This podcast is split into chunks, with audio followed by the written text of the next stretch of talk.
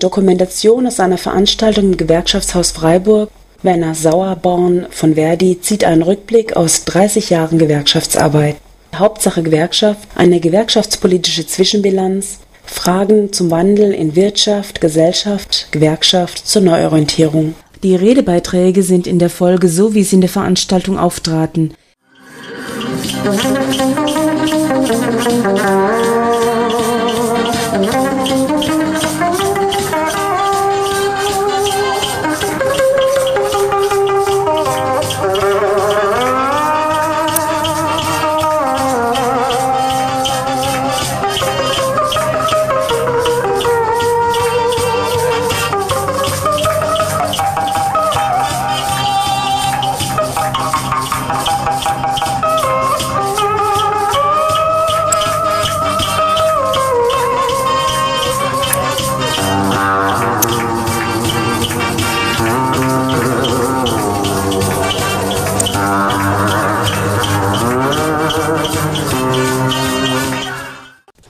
vielen Dank, dass ihr gekommen seid. Ich freue mich immer, wenn es irgendwie im Gewerkschaftskontext Möglichkeiten gibt, mal über Dinge zu reden, die so ein bisschen ab vom unmittelbaren äh, Tagesgeschehen, Betriebsrat, Vertrauensarbeit, Betreuungsarbeit, Werbearbeit liegen. Ich bin jetzt insgesamt 35 und ein paar Jahre mehr dabei und davon gut 30 äh, hauptamtlich. Und da fand ich, sollte man einfach mal ein bisschen zusammenfassen und bilanzieren, zumal mich an der Gewerkschaftsarbeit auch immer das grundsätzlich interessiert hat. Warum tun wir uns so schwer? Warum kommen wir nicht weiter? Äh, ungefähr Mitte der 70er Jahre der rheinische Kapitalismus war auf einem Hochplateau angelangt. Es gab im Grunde seit den ersten Nachkriegsjahren ein permanentes Wachstum. Arbeitslosigkeit war relativ gering. Gewerkschaften waren äh, nach dem Typus Modell Deutschland sehr stark in das Wirtschafts- und Politikgeschehen integriert. Und in dieser Zeit war Gewerkschaftspolitik irgendwie noch was ganz anderes, als sie heute ist. Die Reputation, das Ansehen der Gewerkschaften war deutlich stärker als heute. So große gewerkschaftliche Erfolge, die immer so ein bisschen symbolisch dastehen, ein kleiner Durchbruch in Sachen Mitbestimmung 1974, auch 1974 nachher für legendär erklärte Streik im öffentlichen Dienst mit diesem 11% Abschluss, wobei 11% damals bei einer Inflationsrate von 5, 6% nicht ganz so sensationell waren, wie es klingt. Aber das waren schon eben deutliche Zugewinne der Arbeitnehmer in dieser Nachkriegsgesellschaft. Gleichzeitig war es eben auch die Phase, wo dieses Modell ins Rutschen kam. 1975 war erstmals die Millionengrenze bei der Arbeitslosigkeit übersprungen worden, was bei den Gewerkschaften äh, ziemlich Krise und ziemlich äh, Besorgnis ausgelöst hatte. Und die äh, sehr rationale und politische Antwort der Gewerkschaften war durch die Bank DGB eigentlich alle Gewerkschaften, wenn auch auf unterschiedliche Weise Arbeitszeitverkürzung gab es ja große Debatten, in welcher Form Vorruhestand, wöchentliche, tägliche Arbeitszeitverkürzung oder Jahresarbeitszeitverkürzung. Und das ist sozusagen nochmal eine letzte große Anstrengung der Gewerkschaften gewesen, bevor dann die Zeichen eher wieder etwas nach unten gingen. Bis Mitte der 80er Jahre hat die IG Metall und damals die Drupa die 35-Stunden-Woche durchgesetzt. Im öffentlichen Dienst ist es nur bis 38,5 gelungen. Und dann brach eine eigentlich bis dahin sehr erfolgreiche Entwicklung ab der Grund, warum die Gewerkschaften sich von dem Thema Arbeitszeitverkürzung verabschiedet hatten, war, dass immer deutlicher wurde, und das ist ja auch ein Indiz dafür, dass die Durchsetzungskraft der Gewerkschaften da schon begann zu bröckeln, dass es eben nicht mehr gelang, den vollen Lohnausgleich durchzusetzen. Und das war eben für die Kollegen ein ganz entscheidender Punkt, ob man sich auf dieses Terrain der Arbeitszeitverkürzung einlassen wollte oder nicht. Das ist dann im Grunde daran gescheitert, dass das von den Durchsetzungsfähigkeiten nicht mehr gewährleistet war, dass das noch mit nominell vollem Lohnausgleich äh, möglich sein würde. Und dann haben die Gewerkschaften einfach gesagt, äh, wir verabschieden uns von dem Thema Arbeitszeitverkürzung in der Annahme, in der irrigen Annahme, äh, wenn wir als Gewerkschaften das Thema nicht mehr bearbeiten würde, dann würde es sozusagen erstmal stillgelegt sein. Also dann würde da nichts mehr passieren. Die Gewerkschaften könnten sich dann auf Lohn- und Einkommenstarifpolitik konzentrieren. Das war natürlich überhaupt nicht so sondern stattdessen sind die Arbeitgeber auf dieses freigemachte Terrain vorgedrungen und haben eben ihre Form von Arbeitszeitpolitik gemacht. Bei Herbert May Ende der 90er Jahre nochmal ein Versuch, eine Arbeitszeitverkürzung mit Teillohnausgleich zu machen, was aber in der Mitgliedschaft eben gescheitert ist. Diese Verabschiedung äh, bedeutet insofern einen Bruch in der Gewerkschaftsgeschichte, als es bis dahin eigentlich immer klar war, dass Gewerkschaftspolitik diese zwei Seiten derselben Medaille immer im Auge behalten muss, dass es immer beim Preis der Arbeitskraft einerseits um Lohn geht und andererseits um die Frage, äh, in welcher Zeit wie viel Lohn. Also diese beiden Seiten immer auszutarieren, das war eigentlich ein ehrenes Gesetz der Gewerkschaftspolitik. In der ganzen Nachkriegsgeschichte mit Samstags gehört Papi Mir, Wochenarbeitszeitverkürzung, Urlaubsverlängerung, alles Elemente von Arbeitszeitverkürzung, die sozusagen immer verhindert haben, dass die Produktivitätssprünge im Kapitalismus nicht in Arbeitszeit gemündet sind, sondern eben in Zeitwohlstand für die Arbeitnehmer. Es gibt, glaube ich, keinen Gewerkschaftskongress in der Geschichte aller Einzelgewerkschaften des DGBs, wo nicht die Forderung nach 35 Stunden Woche bei vollem Personal- und Lohnausgleich gefordert worden wäre.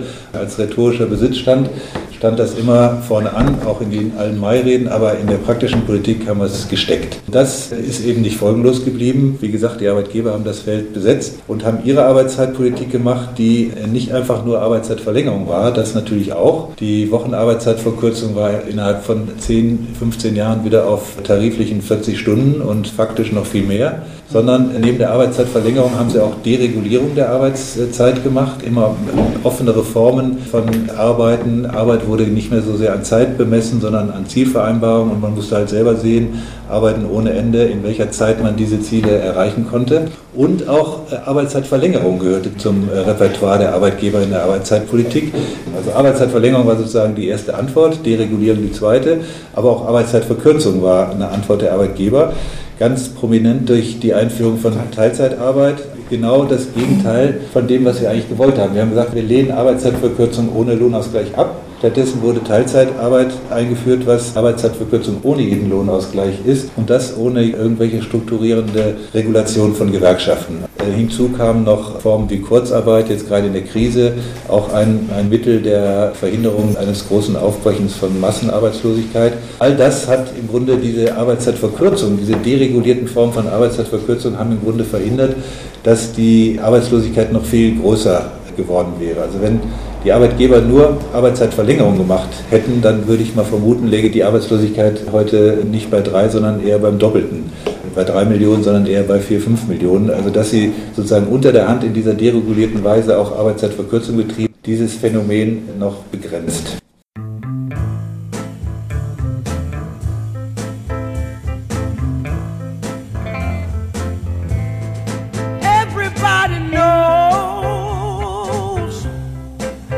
Catfish got no scale. Catfish got no scale. Everybody knows that cotton comes in bales. Cotton comes in bale. The Mississippi River, deep and muddy stream. I just sat on the bank and fish while I dream. Oh, oh,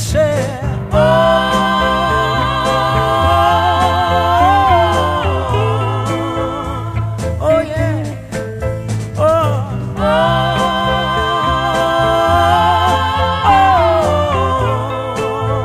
oh, I can't pick no cotton.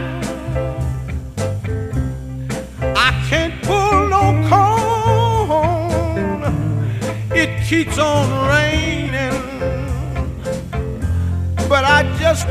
stay at home. All I can do is say, oh, oh, oh, yeah, oh, oh.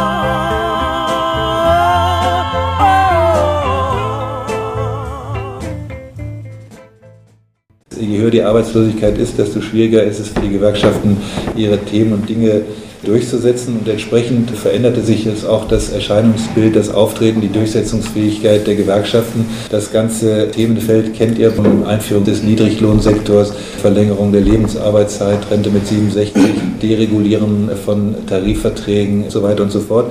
Arbeitslosigkeit, die nicht ein Naturgesetz, sondern auch äh, Folge von Gewerkschaftspolitik oder von erfolgloser Gewerkschaftspolitik, die nicht vermocht hat, das durch Arbeitszeitverkürzung eben zu konterkarieren. 1981 war der höchste Mitgliederstand beim DGB im Westen 8 Millionen Mitglieder hatte der DGB über damals, glaube ich, 16 Einzelgewerkschaften verteilt. Äh, wenn man entsprechend noch bei, mal unterstellt, gleichem Organisationsgrad die neuen Bundesländer dazurechnen würde, dann hätten wir vielleicht eine Mitgliedschaft 1981 vielleicht von 11 Millionen gehabt. Heute haben wir noch eine Mitgliedschaft von 6 Millionen. Und angesichts solcher Dimensionen des Problems, da ist irgendwie unbefriedigend immer wieder nur zu sagen, wir müssen uns einfach ein bisschen mehr Mühe geben. Der Weg ist schon richtig, wir müssen da vielleicht halt ein bisschen engagierter an die Sache rangehen angehen, das finde ich als Antwort unbefriedigend. Und unbefriedigend finde ich auch, wie die Gewerkschaften mit den Organisationsproblemen, die sich daraus ergeben haben, umgegangen sind. Wir, leben ja eigentlich in einer permanenten Organisationsreform der Gewerkschaften. Beim DGB, bei den Einzelgewerkschaften, die große Neuformierung von Verdi als Zusammenschluss von fünf Gewerkschaften sind ja alles Versuche, dieses Schmilzen der Gewerkschaften in Organisationsmacht durch betrieblich oder betriebswirtschaftlich orientierte Reorganisationsversuche irgendwie zu lösen. Die fünf Gründungsgewerkschaften von Verdi waren in einer problematischen Situation, aber der Zusammenschluss zu Verdi hat auch nicht das Problem gelöst, sondern kaum war Verdi eine neue Organisation, ging dieser Trend des Mitgliederverlusts auch nach Umbruchzeit sind die Verluste bei Verdi auch nicht geringer geworden. Insofern ist auch der Versuch, es sozusagen durch betriebswirtschaftliche Organisationsreformen immer wieder neu anpassen an die neuen Gegebenheiten, ohne sich damit auseinanderzusetzen, wie kommen wir eigentlich in diese Schieflage und wie kommen wir eigentlich in diese Position mit dem Rücken an der Wand und mit nachlassender gesellschaftlicher Durchsetzungsfähigkeit. Die gewerkschaftspolitischen Fragen, die sich da eigentlich stellen müssen, die sind eigentlich nie in der angemessenen Weise aufgegriffen worden. Auch eine unbefriedigende Antwort, das sage ich jetzt auch bewusst als linker Gewerkschafter, ist diese Sichtweise, das ist sozusagen ein Problem der Führungen, die nicht ausreichend den Druck der Basis, den, den Mobilisierungsdruck aufgreifen. Die Führungen müssten einfach viel kämpferischer agieren, dann würden sich diese Probleme lösen. Das muss ich sagen, aus meiner Erfahrung und Beobachtung habe ich zu oft Situationen erlebt, wo Führungen oder Vorstände wirklich bemüht waren, eine Mobilisierung in Tarifrunden oder in politischen Kampagnen hinzukriegen und sich wirklich die Finger danach geleckt hätten, wenn bei Streikaufrufen mehr Leute da gewesen wären oder wenn Kampagnen begeisterter aufgegriffen worden wären.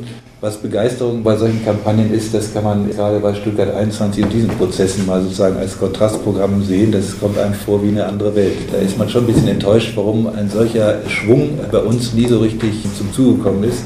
Kurzum, also die These, es ist ein Führungsproblem und wir müssen uns klarere Führung wählen und dann würde das Problem gelöst werden, das finde ich auch nicht sehr überzeugend. Und dagegen spricht auch, dass eigentlich mit der Verdi-Gründung es ja durchaus einen Linksruck in der Gewerkschaftspolitik gegeben hat. Der, der Frank Sirske war ja in, in dem Konzert der Gewerkschaften eigentlich ein linker Gewerkschafter und auch die ganzen Führungsetagen, die sich dann bei Verdi gebildet haben, Michael Schlecht, Wirtschaftspolitik, Tarifpolitik, es waren aus verschiedenen Einzelgewerkschaften eigentlich eher die linken Leute, die dann die Strukturen und die Politik der Organisation besetzt hätte. Also wenn es daran gelegen hätte, dann müsste eigentlich Verdi deswegen den Durchbruch gebracht haben. Also in der linken Diskussion immer wieder sehr beliebte These, ein bisschen der Verrat oder die Zögerlichkeit der Führung. Ich glaube, das ist letztlich auch nicht die Erklärung, obwohl man natürlich oft genug äh, sich schon ärgert, warum bestimmte Chancen nicht ein bisschen offensiver aufgegriffen werden. Was diese Frage, wie weit ist es der subjektive Faktor, sind es die Menschen, sind es die Führung und wie weit hat es strukturelle Ursachen, dass wir sagen, nicht aus dem Quark rauskommen. Äh, da war für mich ein Lehrstück dieser Streik 2006 im öffentlichen Dienst, wo es bei Bund und Kommunen in Baden-Württemberg um die Frage der Arbeitszeitverlängerung ging.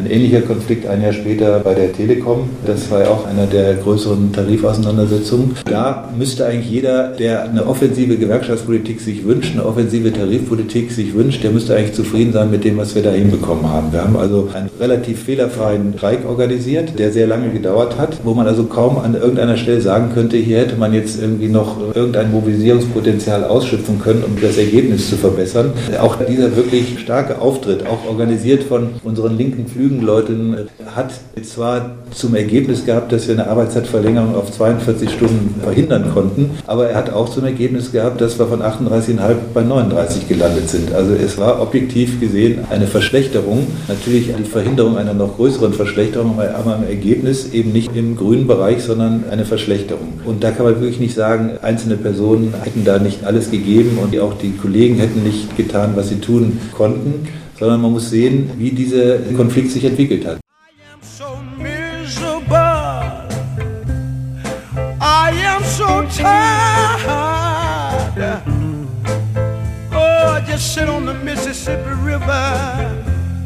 And watch the fish swim by. My life is so confused, but I don't wanna die. Heaven, but I'm scared to fly. All I can do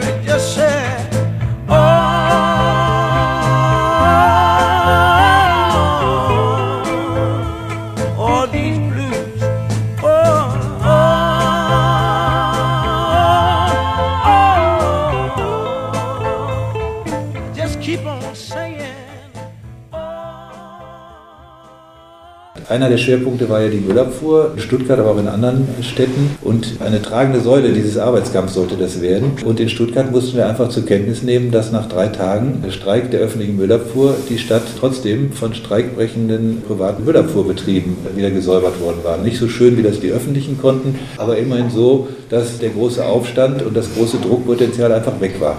Das war eine ganz entscheidende Schwächung dieses Streiks. Eine weitere Schwächung, auch jetzt mal aus dem Bereich Müllabfuhr, war gerade wegen dieses Verhältnisses mit den Privaten, diese Drohung. In Mannheim hat das, glaube ich, eine große Rolle gespielt, wo der Streik dann angesichts der Drohung, wenn ihr hier noch länger streikt, dann werden wir das nächste Mal eine Ausschreibung machen und dann äh, werden wir euch hier privatisieren. Das hat den Kollegen dermaßen den Schreck in die Glieder fahren lassen, dass der Streik ziemlich schnell zusammengebrochen ist. Und drittens, auch damit zusammenhängend, ist es einfach so, wenn in ganz Baden-Württemberg nur noch acht Müllabfuhrbetriebe in öffentlicher Hand sind, zwar die acht größten und alles andere sind private Betriebe, dann übst du einfach auf zwei Drittel der Arbeitgeber, die da am Verhandlungstisch sitzen, überhaupt keinen Druck mehr aus. Die sehen gar nicht ein, warum sie einer Gewerkschaftsforderung nachgeben, weil sie leben auch so ganz gut. Außer in den großen Städten war es ein bisschen ungemütlich, aber der große Streikdruck ist einfach nicht entstanden. Und dann kommen natürlich solche suboptimalen Ergebnisse raus. Ähnliche Situation auch bei Telekom ein Jahr später. Auch da war die Konkurrenzsituation ein Streik nicht in der Telekommunikationsbranche, sondern ein Streik bei Telekom. Und ich erinnere mich noch an eine Talkshow, wo der Obermann gesagt hat zum Schröder, mitten in diesem Arbeitskampf, Herr Schröder, wenn Sie mir garantieren können, dass die Tarifbedingungen, die Sie von uns fordern, auch bei Vodafone und O2 durchsetzen können, dann können wir gerne über diese Forderung reden. Aber wenn Sie das nicht garantieren können und wir haben hier höhere Lohnkosten als unsere Wettbewerber, dann führt das zu Arbeitsplatzverlusten und das ist ein Argument, was eben auch die Kollegen überzeugt oder weil da eben was dran ist. Von daher war auch dort diese Konkurrenzsituation, die Schwierigkeit eben den ganzen Bereich in den Streik zu führen, sondern immer nur Teilbereiche, die ausspielbar waren gegen andere Bereiche und ich glaube, das ist ein ganz entscheidender Punkt, warum es da eben nicht weitergekommen ist als die Verhinderung der 42 Stunden und ähnlich ging, glaube ich, auch um Arbeitszeit bei der Telekom. Wie müsste es denn dann gehen? Äh, was wäre denn äh, eine Gewerkschaftspolitik, die dieses Problem schrittweise auflösen könnte, dass man da wieder in die Offensive kommt? Dann muss man über die Frage reden, wie erzeugt man Druck und wie stellt man Solidarität her?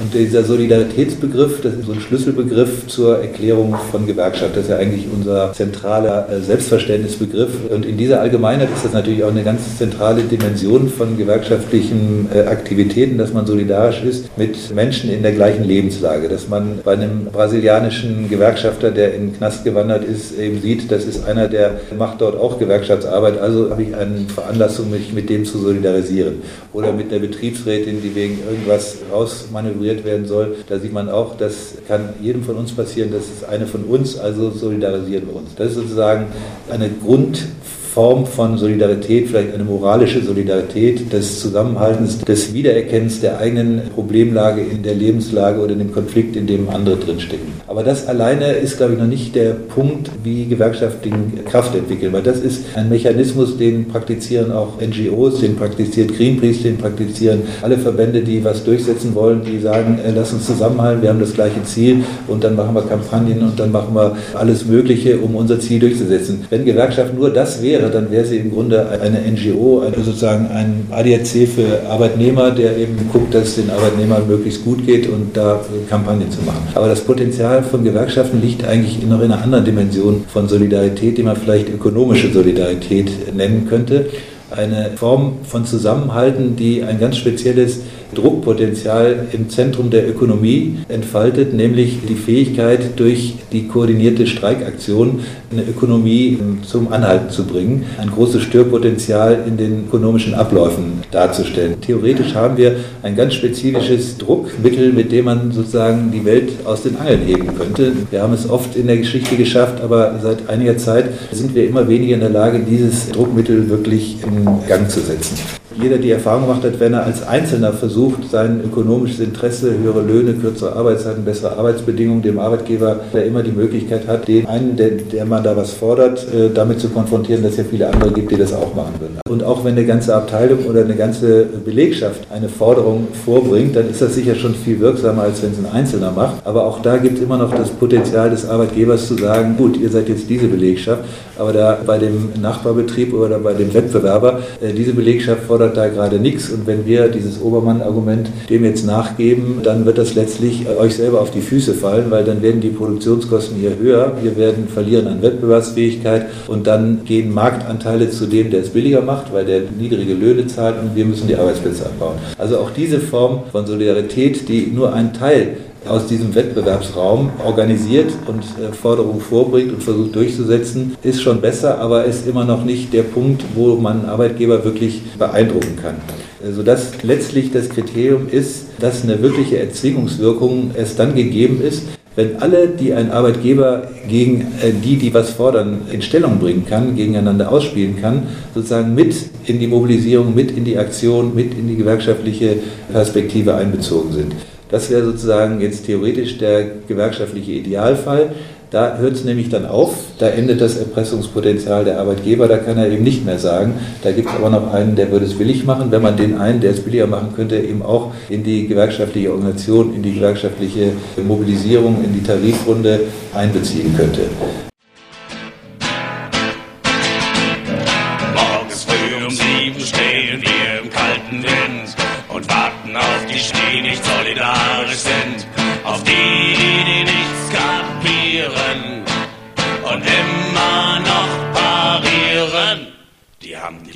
Bundesbahn verschleudert, die Telekom dazu. Ganz einfach, weil sie pleite sind, der Nächste, der bist du. Die sind nicht mehr solvent, drum heißt es zahlfauler Student. soll's ein ganzes Jahr uns kosten. Wir stehen auf dem Posten, im Westen und im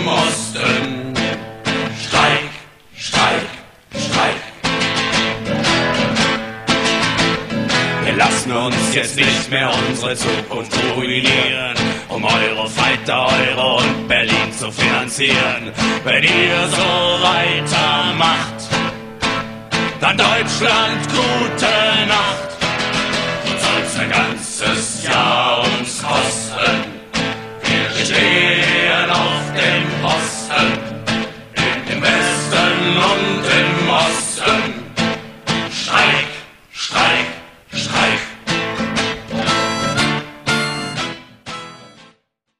Denke, dass es diese Organisation von ökonomischer Solidarität eben nicht willkürlich ist, sondern die ganz bestimmten Marktgesetzen folgen muss. Wir können nicht selber definieren, wo wir unsere Schwerpunkte setzen, mit wem wir zusammen was kämpfen, sondern müssen genau gucken, wie die Marktstrukturen sind, wie die Wettbewerbsstrukturen sind und wie die Wettbewerbsstrukturen vor allem sich verändern im Laufe der Zeit.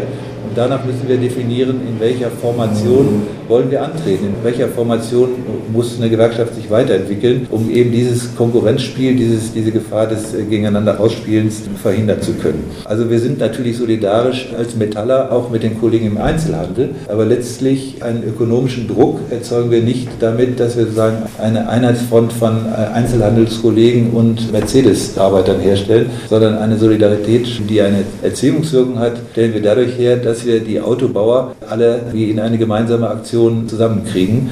Und das ist natürlich heute immer weniger nur eine nationale Frage. Es gibt natürlich viele Bereiche, gerade im Einzelhandel, da geht es um die Konkurrenz zwischen Aldi und Lidl und was weiß ich wem. Das ist sozusagen relativ überschaubar. Da wissen wir eigentlich, was wir machen müssen. Auch bei der Müllabfuhr oder bei den Postdiensten, bei PIN Group Schwabenpost, da wissen wir eigentlich auch, was wir machen. Wir kennen die Konkurrenten, wir haben sie teilweise in derselben Gewerkschaft und sind noch nicht sehr weit damit, die sozusagen in gemeinsamen Strukturen zu machen. Da machen die bei den privaten Postzusteller in einer eigenen Fachabteilung ihre Tarifpolitik und die Post macht dort ihre Tarifpolitik und das nebeneinander her. Streiken die einen, gucken die anderen zu oder werden als Streikbrecher eingesetzt. Also da ist es noch relativ übersichtlich. Aber problematischer wird es, wenn diese Konkurrenzbeziehungen eben grenzüberschreitend stattfinden. Und das ist ja das Charakteristikum dieses neuen Kapitalismus, dieses äh, global strukturierten und vernetzten Wettbewerbsräume, sich über alle Grenzen, räumliche und immer mehr auch zeitliche Grenzen hinwegsetzen und einen globalen Wettbewerbsraum darstellen. Das äh, eindrücklichste Beispiel ist Autoindustrie. Wenn Autoarbeiter hier Forderungen stellen, dann werden sie automatisch damit konfrontiert, dass die Kollegen dort und dort aber andere Bedingungen haben. Da werden teilweise firmeninterne Konkurrenzen hergestellt, wo die nächste Generation des Passat gebaut wird und dann wird ausgeschrieben, kann es der Standort Sagossa oder Tuscaloosa, ich weiß nicht, VW oder BMW oder es der Deutsche besser. Und so werden im Grunde die Lohnabhängigen in Deutschland, in Tuscaloosa und Saragossa über diese globalen Wettbewerbsstrukturen in ein Konkurrenzverhältnis äh, zueinander gebracht. Erfolgreiche Gewerkschaftspolitik wird erst dann an ihrem Ziel sein, wenn sie diese neuen äh, Bezüge auch äh, wieder einfangen kann. Also man könnte so als Definition sagen, der Rahmen, in dem Gewerkschaften die Konkurrenz der Arbeitnehmer einfangen müssen, sind die realen Wettbewerbsräume, die Wirtschaftsbranchen, das ist der Maßstab, an dem sich Gewerkschaften orientieren, sich organisatorisch aufstellen, arbeitskampffähig werden müssen, um Tarifverträge abzuschließen, die wirklich Tarifverträge sind, die wirklich Flächentarifverträge sind. Denn was ein Flächentarifvertrag ist, definieren leider nicht wir als Gewerkschaften, indem wir über einen Tarifvertrag drüber schreiben, dies ist jetzt ein Flächentarifvertrag mit dem Geltungsbereich A bis Z sondern Flächentarifvertrag definiert sich eben ökonomisch. Und wenn die ökonomischen Strukturen auf einmal so sind, dann ist was, was nur noch das von diesem so definiert, eben kein Flächentarif mehr. Es organisiert einen Teilbereich und der Konkurrenzdruck kommt von seitwärts und entwertet diesen Flächentarifvertrag. Was passiert jetzt in der Situation, wo wir das nicht haben, noch nicht haben oder nicht mehr haben?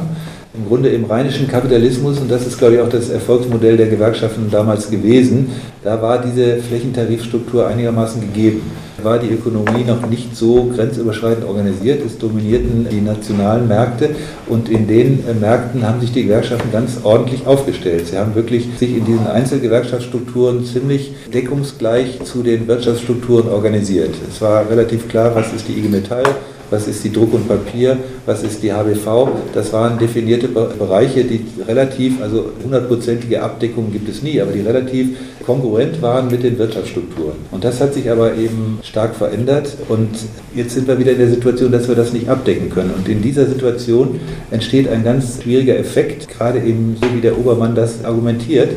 Wir sagen, Lohnverzicht, sich kleiner machen, sich billiger machen, das sichert überhaupt keinen Arbeitsplatz, ist unser stehendes Repertoire. Und dann sagt der Obermann, stimmt gar nicht. Wenn ihr euch jetzt nicht kleiner macht, wenn ihr nicht Lohnverzicht übt, dann gefährdet ihr nämlich eure Arbeitsplätze, denn dann wandert die Nachfrage dorthin, wo die Leute nichts fordern oder sich noch viel schneller billiger gemacht haben als ihr. Und damit wird das, was wir sozusagen immer als Ideologie der Arbeitgeberseite und als deren Propaganda äh, kritisiert haben, das äh, wird real, weil die Kollegen merken, da ist was dran. Jeder, der in so eine Drucksituation mal geraten ist, äh, der bedroht war von Betriebsstilllegungen oder äh, Standortverlagerungen mit dem Argument, irgendwo anders ist es billiger, der weiß, die Argumentation, den der Betriebsrat da kommt oder die Gewerkschaft da kommt, die ist zwar gut gemeint, da wollen wir gar nicht so grundsätzlich widersprechen, aber äh, das wirkliche Leben ist es nicht. Das wissen und sehen die Kollegen und sagen, wenn es wirklich spitz auf Knopf kommt, ist mein Arbeitsplatz mir das Allerwichtigste und lieber verzichte ich mal auf 20 Prozent Lohn oder nehme eine Arbeitszeitverlängerung in Kauf, bevor ich durch meine Forderung meinen Arbeitgeber in seiner Wettbewerbsfähigkeit beschränke und danach meinen Arbeitsplatz verliere. Und da kann man natürlich gegenhalten, da kann man noch so viel gewerkschaftliche Broschüren und Argumentationen und Flyer und das Volk bringen. Letztlich wieder widerspricht es der Lebenswirklichkeit, der Lebenserfahrung der Kollegen, die wissen, wenn ich diesen Standpunkt aufrechterhalte, dann werde ich hier heroisch sterben, dann werde ich hier heroisch untergehen, aber meinen Arbeitsplatz werde ich leider nicht sichern. Und das ist das Teuflische daran. Es entwertet unsere eigentliche Argumentation und damit auch das ganze Strategiegebäude, mit dem wir als Gewerkschaft operieren. Und die Kollegen wissen das teilweise selber, dass das, was sie machen, wenn sie Konzessionen machen oder wenn ein Betriebsrat unter Druck gebracht wird und macht eine Konzession, der weiß selber, dass das wirklich unschön ist. Aber am Ende kann er oft nicht anders. Und wenn er anders machen würde, es gibt ja auch diese Beispiele, wo wirklich die Gewerkschaftssekretäre vom Hof gejagt wurden, weil die den Kollegen sagen wollten, wir müssen hier standhalten, sonst rutscht das ganze Flächentarifsgebäude da weg. Und das Problematische daran ist eben obendrauf, dass das inzwischen schon eine allgemein verankerte Sichtweise ist. Es ist nicht mehr so, so eine Ausnahme, sondern es ist sozusagen als schon fast eine Lehrmeinung gegen das, was die Gewerkschaften vertreten. Ihr hört die Veranstaltung mit Referent Sauerborn und Diskussion zu Situation und Entwicklung von Gewerkschaften von Mitte April in Freiburg. We're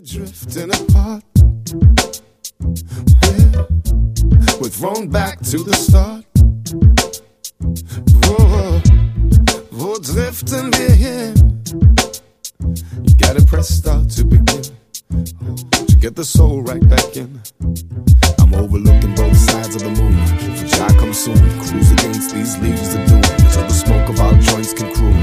Bitch can ruhen, aber jetzt geht's erst richtig los. Und bei der Versage ist groß, richtig groß und auf der ganzen Länge. Hör so auch die kann ich auf die Straßen drängen. Wie ich mit Big Finger der Berge der Boxen einzwänge. yeah, but we're drifting apart.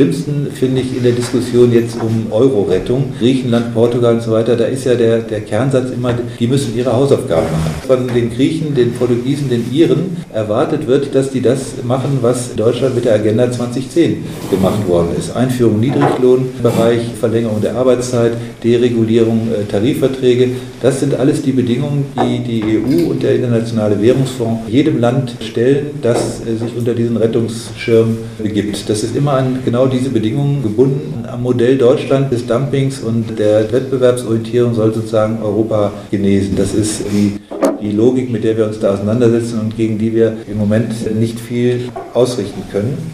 Ich glaube, wenn man einmal in diese Situation gekommen ist, dass man diese Fähigkeit des Widerstands verloren hat, dass man diesen Konkurrenzbedingungen einfach ausgesetzt ist, dann kann man am Ende der Fahnenstange nicht mehr allzu viel machen. Dann kann man noch geschickte Tarifpolitik machen, dann kann man noch das Schlimmste verhindern.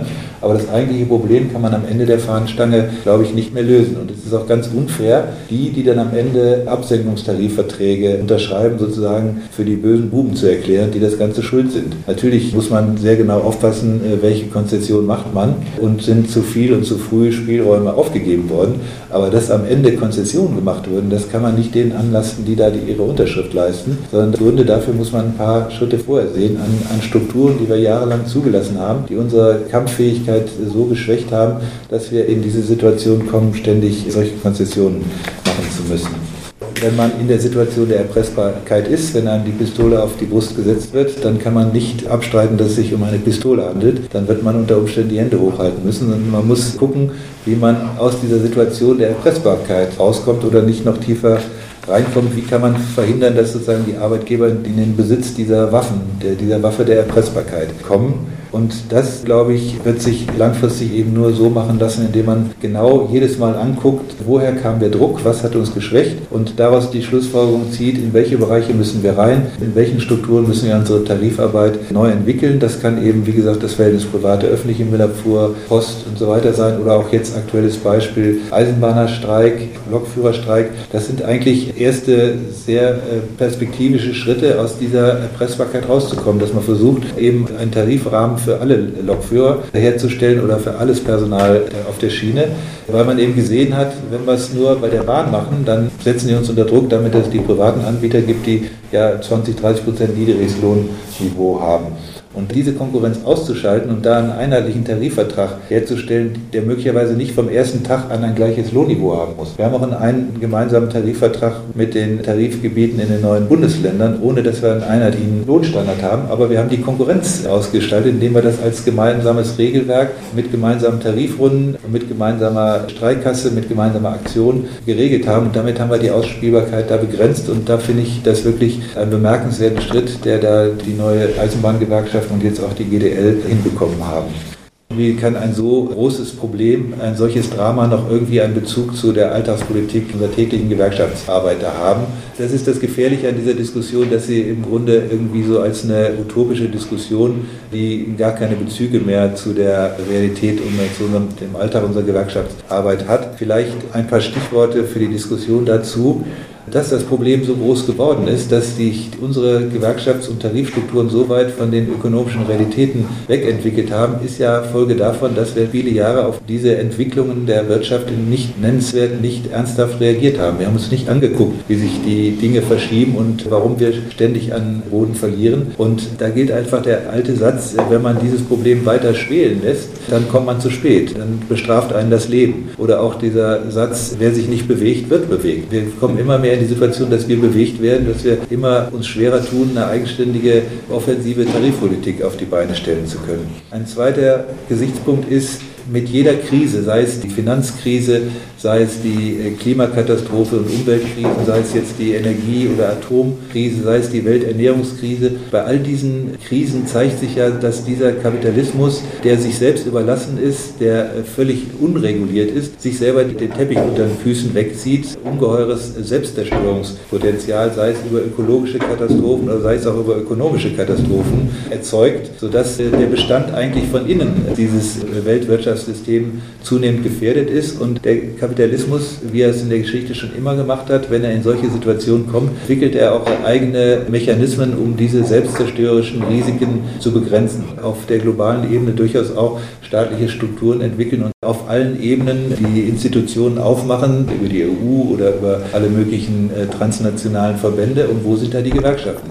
Lokal handeln und global denken. Dass man sehen muss, wie wirken diese Mechanismen in das rein, was wir vor Ort machen. Und da gibt es, glaube ich, eine ganze Reihe Anknüpfungspunkte, äh, sowohl was dieses Thema der moralischen Solidarität betrifft, nehmen wir wahr, was in anderen Ländern passiert, nehmen wir wahr, was gerade in, in Wisconsin in den USA passiert mit den Kollegen und deren Gewerkschaftsrechten, oder nehmen wir wahr, welche Rolle die Gewerkschaften in der Demokratiebewegung in Ägypten und dem Maghreb gespielt haben, nämlich eine viel wesentlichere Rolle, als das hier kommuniziert worden ist. Der Blick darauf, was Gewerkschaften außerhalb unseres Tellerrands bewegt und was sie machen. Das müsste, finde ich, stärker in die Diskussion reinkommen.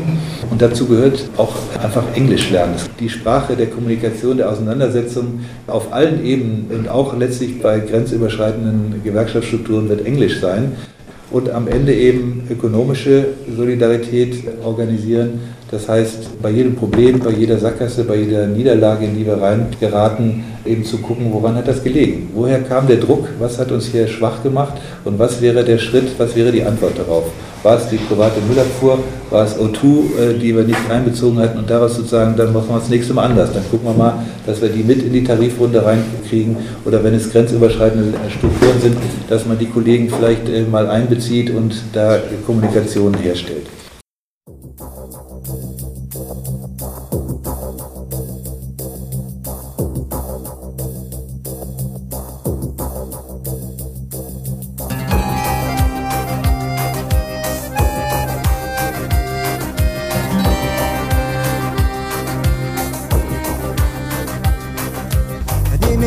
مسيبني ويا وياه دميم دميم معذبني. قلبي عدو يا وهيب مهم مهم مهم دميم دميم عذبني وهيب دميم دميم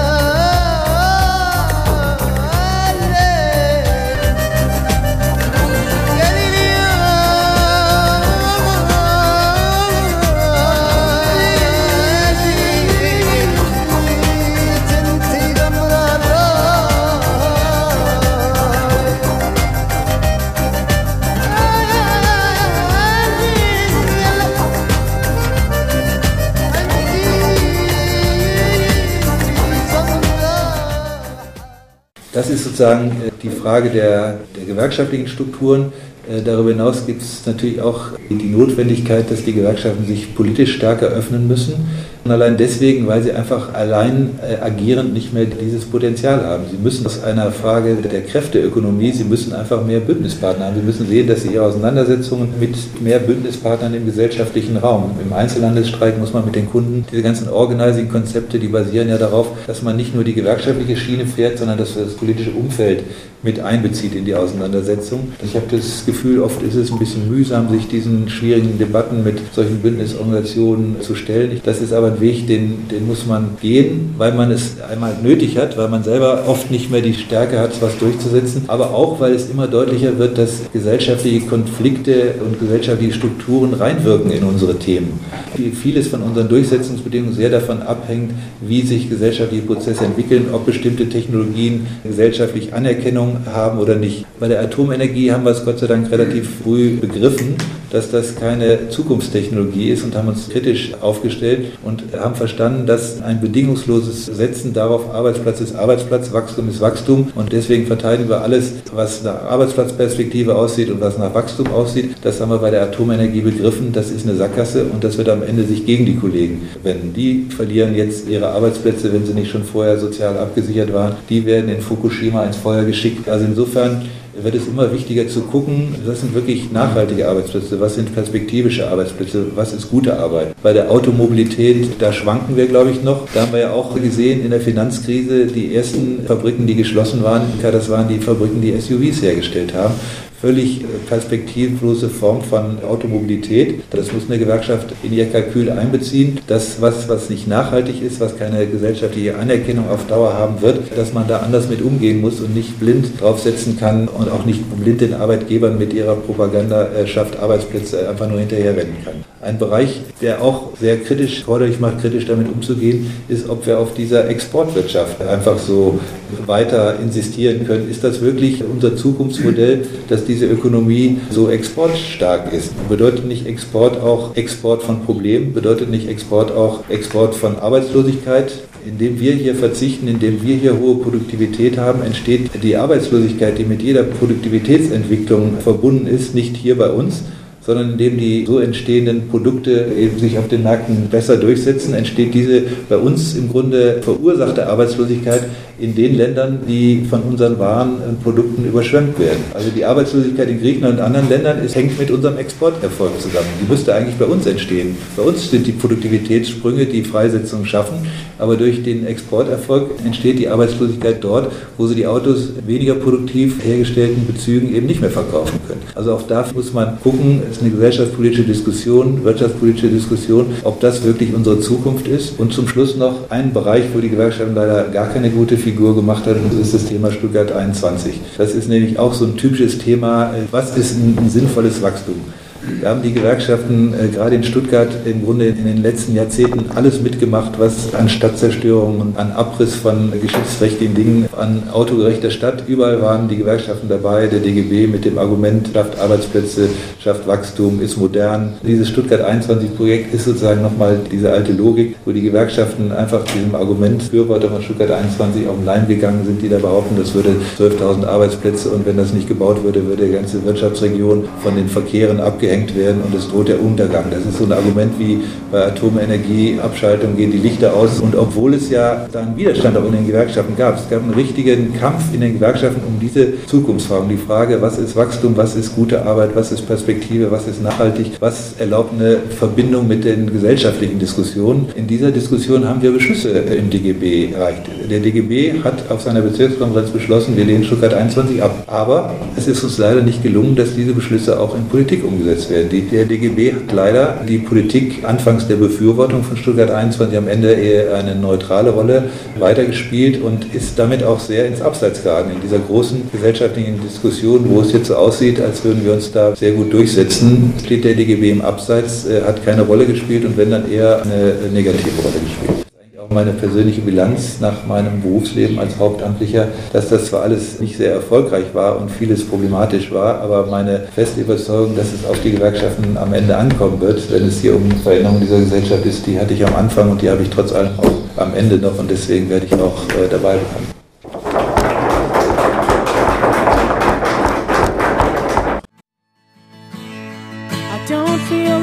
Coming out today. Staying in, it's gonna find another way. Yeah.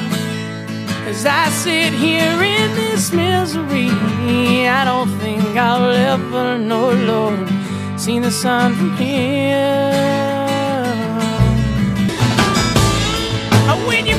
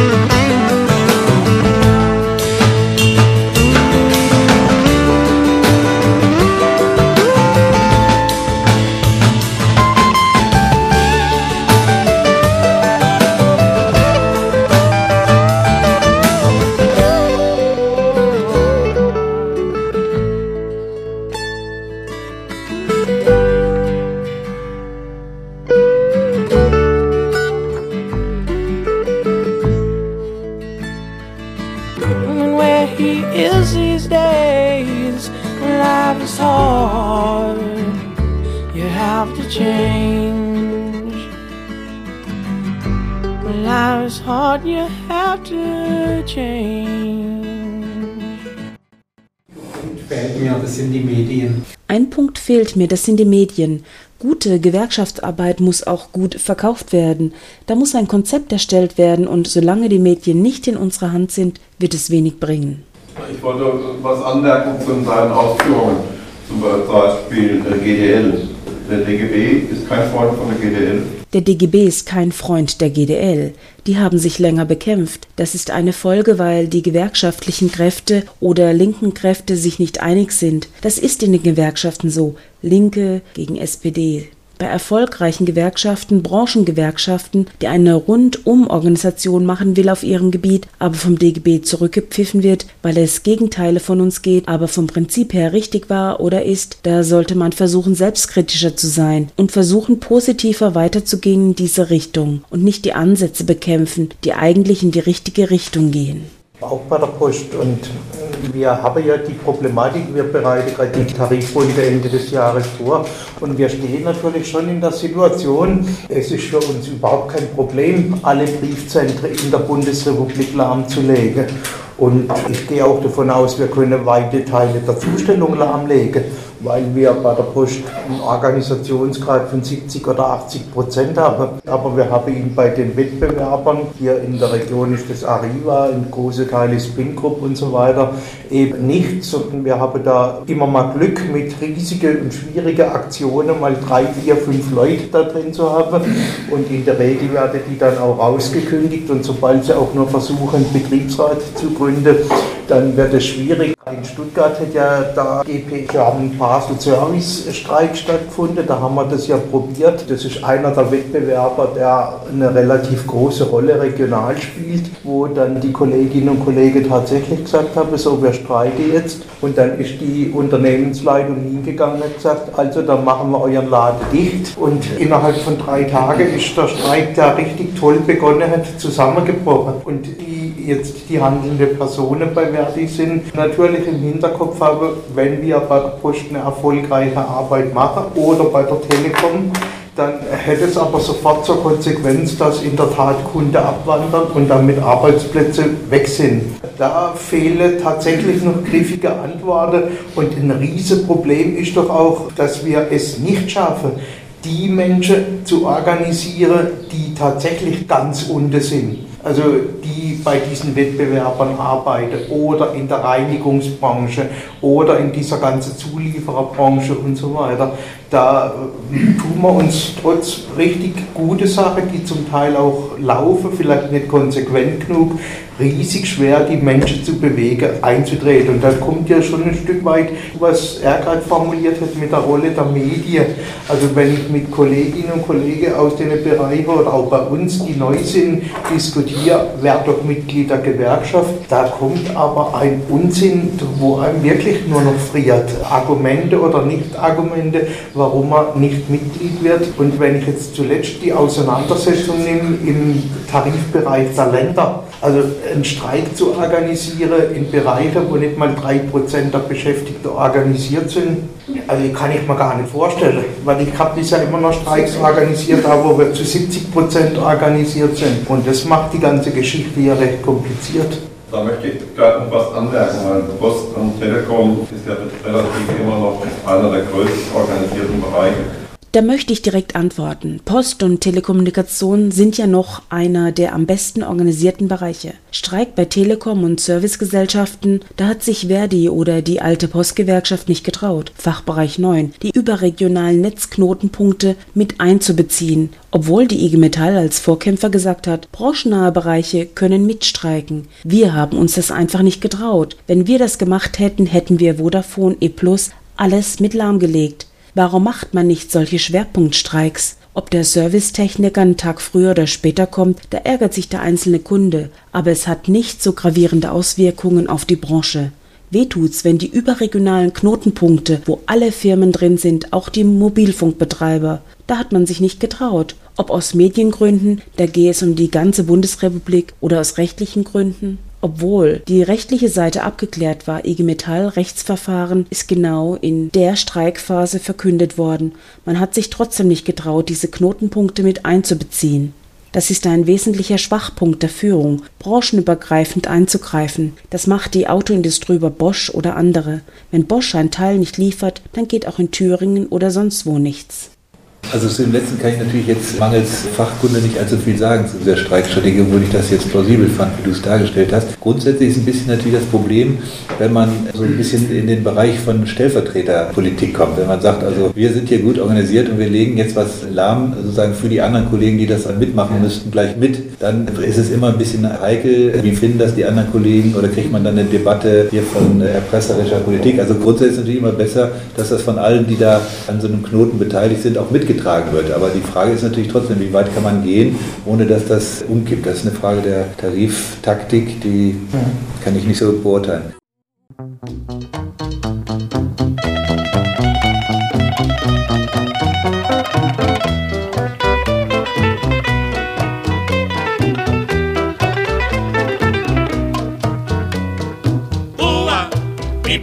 Querida, inspiración.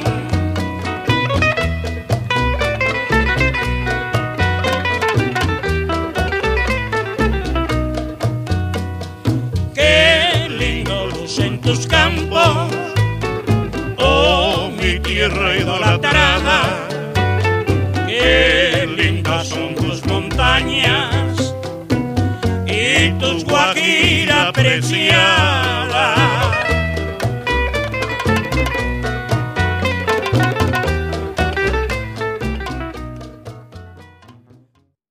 Die Sache mit dem Organisationsgrad in den gut organisierten Bereichen, ne? das war ja das Frappierende bei dem Telekom-Streik äh, 2007. Die Telekom war mit 60, 70 Prozent organisiert. Und trotzdem ist das nicht gelungen, diesen Streik erfolgreich zu Ende zu bringen. Das zweite ist eben Deckungsgrad. Das heißt, du musst die ganze Branche abdecken. In einem Teil der Branche einen hohen Organisationsgrad zu haben, das reicht eben nicht. Dann kommt nämlich genau dieses Argument, über das wir jetzt schon oft gesprochen haben. Und wenn man jetzt als Strategie sagt, wir müssen aus dem Bereich, wo wir mit 60 Prozent organisiert sind, irgendwie auch in den Bereich, wo wir mit 1 Prozent Gesetzen organisiert und die ganzen Niedriglöhne überhaupt nicht erreichen, wenn wir da rein wollen, dann muss man natürlich in, in den Fachbereichen eine Diskussion darüber führen, wie soll das gehen. Das kann ja letztlich nur dadurch gehen, dass Ressourcen aus dem hochorganisierten Bereich in diesen noch nicht organisierten Bereich rübergehen. Da müssen sozusagen die Betriebsräte bei Telekom oder bei Post, die müssen sagen, okay, dann kommt der Betreuungssekretär eben nicht mehr so oft, dann wird dieses oder jenes Flugblatt oder diese Kampagne äh, nur noch mit halbem Aufwand gemacht, weil es wichtig ist, dass wir diese Ressourcen, auch diese, die Sekretäre, stärker in den Bereich. Es ist oft Trockenbrot, da wird man nicht von heute auf morgen Erfolge haben und große Mitgliederzuwächse, da wird immer sozusagen, wie das in Profitunternehmen gemacht wird, wir hier platzieren wir einen Sekretär, der kostet im Jahr so und so viel, wie viele Mitglieder hat er nach einem Jahr gebracht und dann hat sich das nicht gelohnt, dann ziehen wir den wieder ab. Also das ist betriebswirtschaftlich gedacht und nicht gewerkschaftspolitisch gedacht. Und ich denke, für diesen gewerkschaftspolitischen Gedanken, dass das erforderlich ist, um sich sozusagen selber zu retten. Ne? Die, die Telekom-Kollegen müssen sagen, unsere Rettung in der Tarifpolitik ist nicht, dass unser Betreuungssekretär so oft wie bisher immer kommt, sondern unsere Rettung ist, dass wir zusammen uns um diese Konkurrenzbereiche kümmern. Dann, dann, dann äh, sichern wir unsere eigenen Arbeitsplätze und unsere Einkommensbedingungen ab.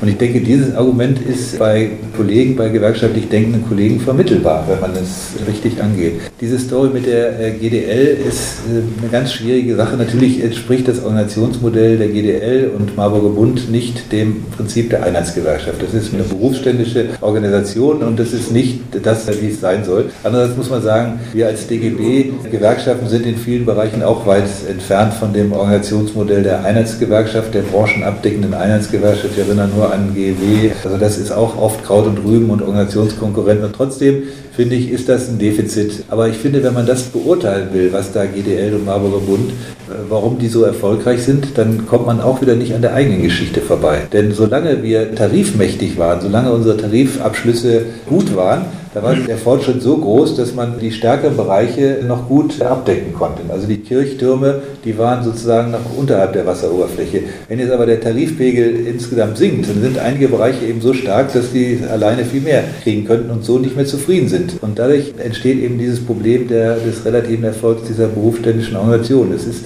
ein bisschen ein Spiegelbild auch unseres eigenen Problems, dass wir eben nicht mehr so erfolgreich sind, sozusagen, dass wir die noch in dem Verbund drin halten können und die jetzt eben auf diese sicher ein bisschen unsolidarische Weise versuchen, da Winz für sich selber zu retten.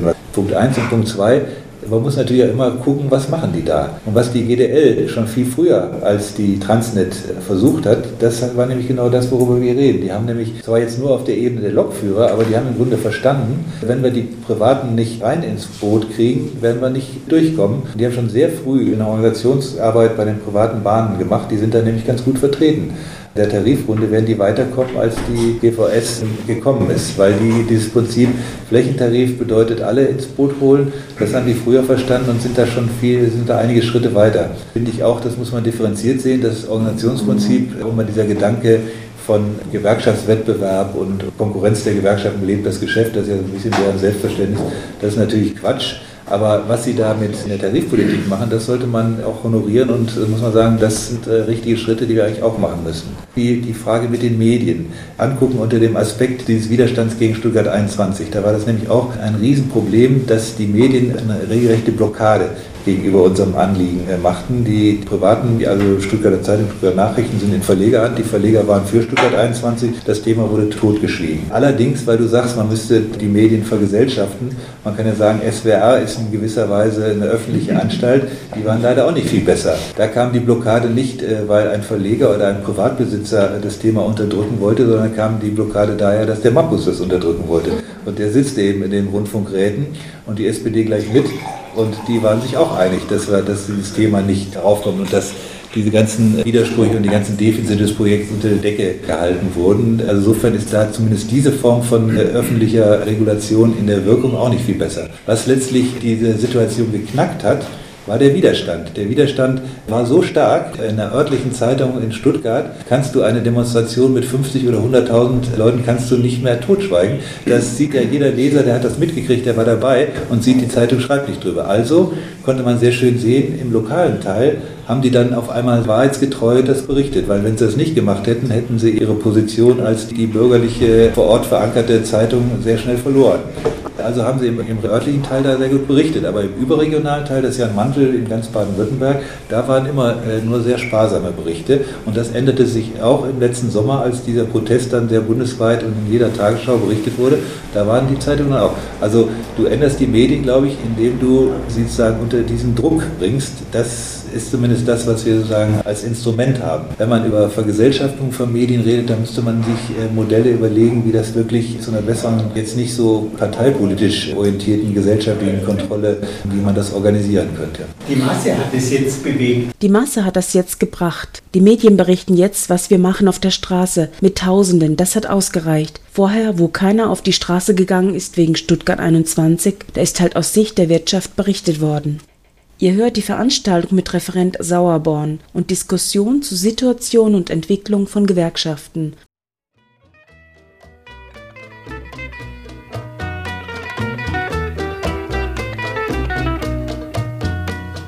Allá lejos cantan gallos, que un se oye el trino y se escucha del camino